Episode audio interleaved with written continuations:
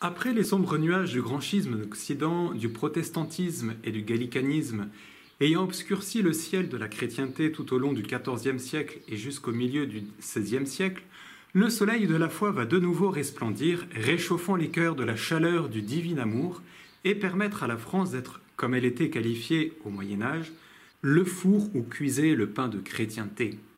Cet étonnant mouvement de renaissance, aussi riche certainement que les plus grands moments de la chrétienté médiévale, va être possible notamment grâce au renouveau des ordres religieux anciens et le foisonnement d'ordres nouveaux qui vont naître pas forcément en notre pays, mais qui vont essaimer en France. Cela donnera une moisson prodigieuse de saints, à tel point que le XVIIe siècle a pu être appelé le grand siècle des âmes. Partons donc, avec l'aide de Daniel Rops, à la découverte de cette époque d'une beauté, d'une fécondité rare, en nous focalisant sur trois domaines marqués par ce renouveau, un élan missionnaire, une charité effective s'affirmant par des œuvres innombrables, et l'éducation rendue possible par un mouvement d'expansion pédagogique remarquable.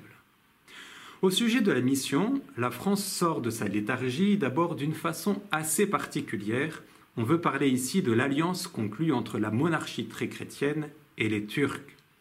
À partir de 1534, date de la signature du premier traité franco-turc, le roi de France va exercer un véritable patronage au lieu saint. Assez discutable du point de vue catholique, François Ier voulant prendre à revers l'empire des Habsbourg, l'alliance franco-turque eut en définitive, quant aux intérêts de la foi, des résultats heureux permettant à la France d'exercer durant des siècles une influence profonde dans tout le Proche-Orient. C'est ainsi qu'au milieu du XVIIe siècle, le capucin Père Joseph, l'éminence grise du cardinal de Richelieu, après avoir renoncé à son idée de former une nouvelle croisade pour faire reculer l'islam, se tourna vers la mission en envoyant en nombre dans tout le Proche-Orient ses confrères capucins pour aider les jésuites ou au besoin les remplacer là où ils étaient en but à trop de difficultés. Cette, même année 1534 marque un nouveau chapitre de la colonisation lorsque Jacques Cartier, cherchant un itinéraire nouveau vers l'Orient, découvre le pays de Canada. Vrai chrétien et explorateur héroïque, pour Samuel de Champlain, fondateur de la ville de Québec, le salut d'une âme vaut mieux que le salut d'un empire. Durant 32 ans, Champlain travaillait à installer des colons et en même temps à fonder solidement l'Église en ces terres nouvelles il fit d'abord appel à quatre récollets français, ces franciscains de la stricte observance, qui firent un excellent travail qui sera hélas arrêté par l'attaque des protestants anglais. Comment ne pas mentionner également le travail remarquable accompli par Sainte Marie de l'Incarnation, Ursuline, à ne pas confondre avec son homonyme, elle aussi sainte, dans le monde Madame Akari, qui implanta en France le Carmel réformé de Sainte Thérèse d'Avila. Cent ans après la mort de saint François Xavier aux portes de la Chine, ces huit jésuites français qui donnèrent héroïquement leur vie pour l'évangélisation du Canada. Les pères Jean de Brébeuf, Noël Chabanel, Antoine Daniel, Charles Garnier, Isaac Jogues, Gabriel Lallemand et les frères René Goupil et Jean de Lalande. Soulignons enfin la création en 1663 de la Société des missions étrangères de Paris, les MEP, rendu célèbre par, le rayonnement de ses martyrs, surtout au XIXe siècle, l'école polytechnique du martyr, comme on a pu l'appeler, trouve son origine dans le grand mouvement de réforme missionnaire lancé par la Congrégation romaine de la propagande, créée en 1622 par le pape Grégoire XV. Si la France donne généreusement de ses fils pour annoncer Jésus au-delà des frontières, un grand élan missionnaire va être donné également à l'intérieur même du royaume pour aller à la recherche des brebis égarées, surtout par le protestantisme. Nous l'avons vu hier, la mission est l'un des quatre piliers sur lesquels repose l'école française. Et c'est à cette période que vont naître les missions paroissiales. Saint Vincent de Paul a tant popularisé l'idée, le nom et la méthode qu'il semble presque en monopoliser les efforts et les succès. Et il est vrai que lui et ses fils, les prêtres de la mission, rappelons-le, tel est le nom exact des lazaristes, ont merveilleusement travaillé. Saint Jean-Eudes, dans sa Normandie, a-t-il été moins efficace? Et oublierait-on que M. Ollier, bien avant d'être le fondateur de Saint-Sulpice et de songer à former les maîtres des séminaires, a été un remarquable missionnaire qui a soulevé l'Auvergne. Quant aux Capucins, plus on étudie cette époque de renouveau, plus leur rôle paraît considérable. C'est une extraordinaire émulation. Beaucoup d'évêques s'en mêlent et plusieurs mettent la main à la pâte et vont en personne prêcher et confesser dans les paroisses, tels nous l'avons vu Saint François de Sales dans le Chablais ou encore le bienheureux Alain de Solmignac dans son diocèse de Cahors. Dans cette troupe bariolée de héros de l'Évangile, mentionnons encore Michel le un des initiateurs de la mission, le devancier le plus marquant sans doute de M. Vincent. Ce simple prêtre, quarante ans durant, travaille sa chère Bretagne, parle, quand il le faut, breton à ses auditeurs, leur fait chanter des cantiques en leur langue, non seulement dans l'église, mais en plein air et sur les routes, imagine de leur montrer les grandes vérités de la religion sous forme de panneaux peints, pleinement, fortement symboliques, et qui met sur pied toute une organisation de dames catéchistes. Le meilleur et le plus important de ses disciples, c'est le bienheureux père Maunoir, un jeune jésuite. Avec les 300 coopérateurs qu'il réussit à grouper autour de lui, aidé aussi par de vraies saintes qui se nomment Amis Picard et Catherine Danielou, il prend le relais, travaille à son tour toute la Bretagne. Et voici loin de là, dans les Cévennes et le Vivarais, un autre jésuite, Saint Jean-François Régis. Il aurait voulu partir au Canada décrocher la palme du martyr, mais ses supérieurs lui diront Votre Canada à vous, ce sera le Vivarais. Aussi, par vent et par neige, en ces, vents, en ces pays sévères, comme par le dur soleil d'août, tant qu'il peut, il va, à pied, de chaumière en chaumière. Ses sermons attirent des foules, parmi lesquelles nombre de huguenots. Son éloquence, à la fois si chaude et si frappante, est son meilleur moyen avec le confessionnal où, comme fera plus tard le curé d'Ars, il s'enferme des heures durant. Il meurt à 43 ans à peine, usé jusqu'à la corde par cette existence tout entière donnée pour le salut des âmes. L'intense vie spirituelle et missionnaire de ce temps s'accompagne tout naturellement d'œuvres de charité innombrables. C'est notre deuxième partie. La plupart des grandes villes en France créent des hôpitaux de, la charité, à peu près partout, l'initiative est prise par l'Église, souvent par l'évêque, et ce sont des ordres religieux d'hommes et de femmes qui en assument la responsabilité. Les frères de Saint Jean de Dieu n'ont pas moins de 24 hôpitaux en France, et les Camiliens, que Saint Camille de l'Élysée vient d'instituer en Italie, en ont une vingtaine. Les femmes ne sont pas en retard. En 1624, la vénérable Françoise de la Croix fonde huit hôpitaux et les, sœurs hospitalières de la Charité Notre-Dame pour soigner les femmes et les jeunes filles. Les filles de la Charité, fondées par Saint Vincent de Paul avec Sainte Louise de Marillac, se découvrent la vocation hospitalière et font entrer dans maintes maisons leur dévouement sans limite. Le foisonnement des initiatives charitables en cette époque est trop considérable pour qu'on prétende le cataloguer.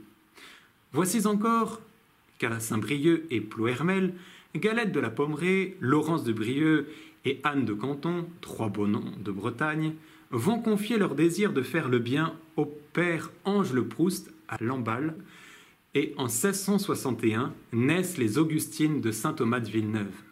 Mais voici un autre appel, celui de la pauvreté extrême, de la misère. La, la charité du Christ y répond aussi. C'est au secours de tous les miséreux que M. Vincent entend se porter et qui lance ses filles de la charité aussi bien que les lazaristes. Les jésuites se consacrent à de semblables tâches. Le père Choran d'Avignon crée en Provence 126 maisons de bienfaisance. Ou encore Saint Jean-François Régis qui, à sa tâche apostolique, en ajoute une, charitable et immense, son œuvre du bouillon pour nourrir ceux qui ont faim, et son dicte de la dentelle qui donne du travail aux femmes de la montagne. Faut-il continuer et citer encore des noms et des œuvres? Décidément, il y en a trop, du moins pour le bref exposé de ce jour.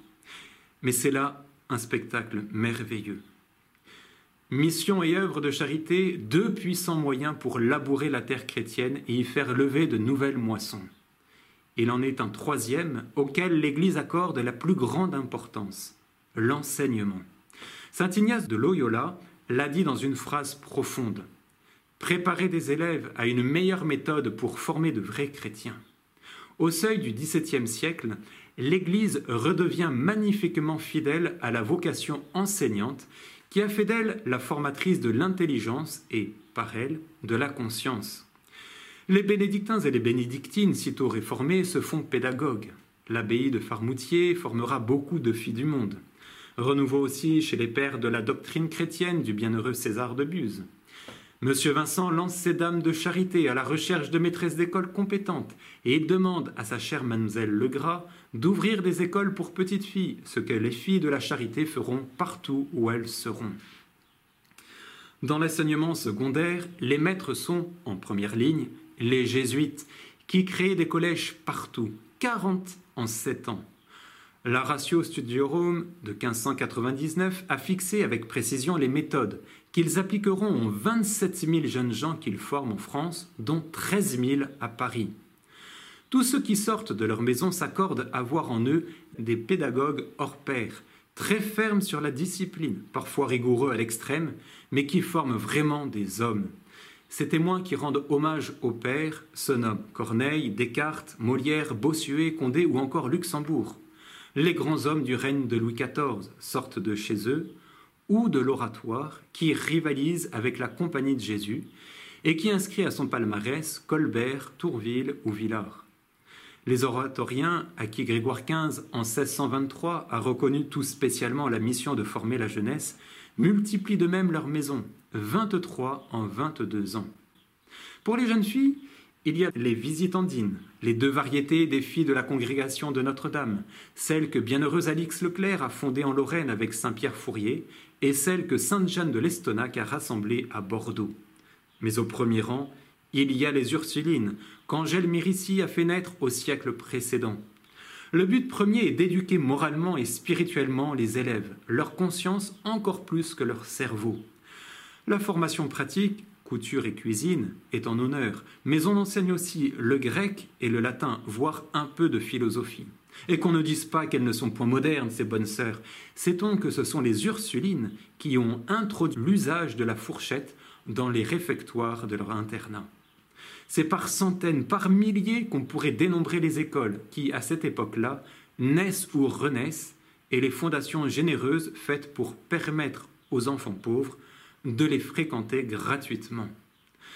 Ce renouveau pédagogique aura énormément contribué à former la société française profondément chrétienne du règne de Louis XIV et à préparer sa grandeur. Tout n'est évidemment pas pour le mieux, et les difficultés sont grandes pour trouver des maîtres vraiment compétents, problème auquel s'attaquera surtout Saint Jean-Baptiste de la Salle avec la fondation de la Congrégation des Frères des Écoles chrétiennes. Dans cet immense effort pour rendre à la foi catholique sa vigueur et sa portée, prêtres et religieux ne sont pas seuls. Et c'est là encore un des traits caractéristiques de cette période. Les laïcs sont innombrables, hommes et femmes, qui travaillent au même dessein. L'apostolat, la charité et l'enseignement suscitent des dévouements bien au-delà des cadres du clergé, des congrégations et des ordres. Quelle influence exercent alors les congrégations Notre-Dame, que les jésuites appuient sur leur collège, le rôle des confréries nouvelles, il en pullule, de la Sainte Vierge, du Saint-Sacrement, du Sacré-Cœur, et celui des tiers ordres de Saint François, de Saint Dominique et du Carmel, qui sont alors en plein réveil. Pour conclure, nous pouvons dire que l'âme catholique au XVIIe siècle a su approfondir ses bases, à la retrouver des fidélités oubliées ou trahies, et du coup dans cet admirable effort, elle a redécouvert l'expérience apostolique substantiellement liée à sa foi. L'histoire missionnaire, caritative et éducative du XVIIe siècle est inséparable de celle de la réforme catholique. Elle en est la conséquence logique et en ce sens même la consécration. Oui, les vrais réformateurs sont les saints.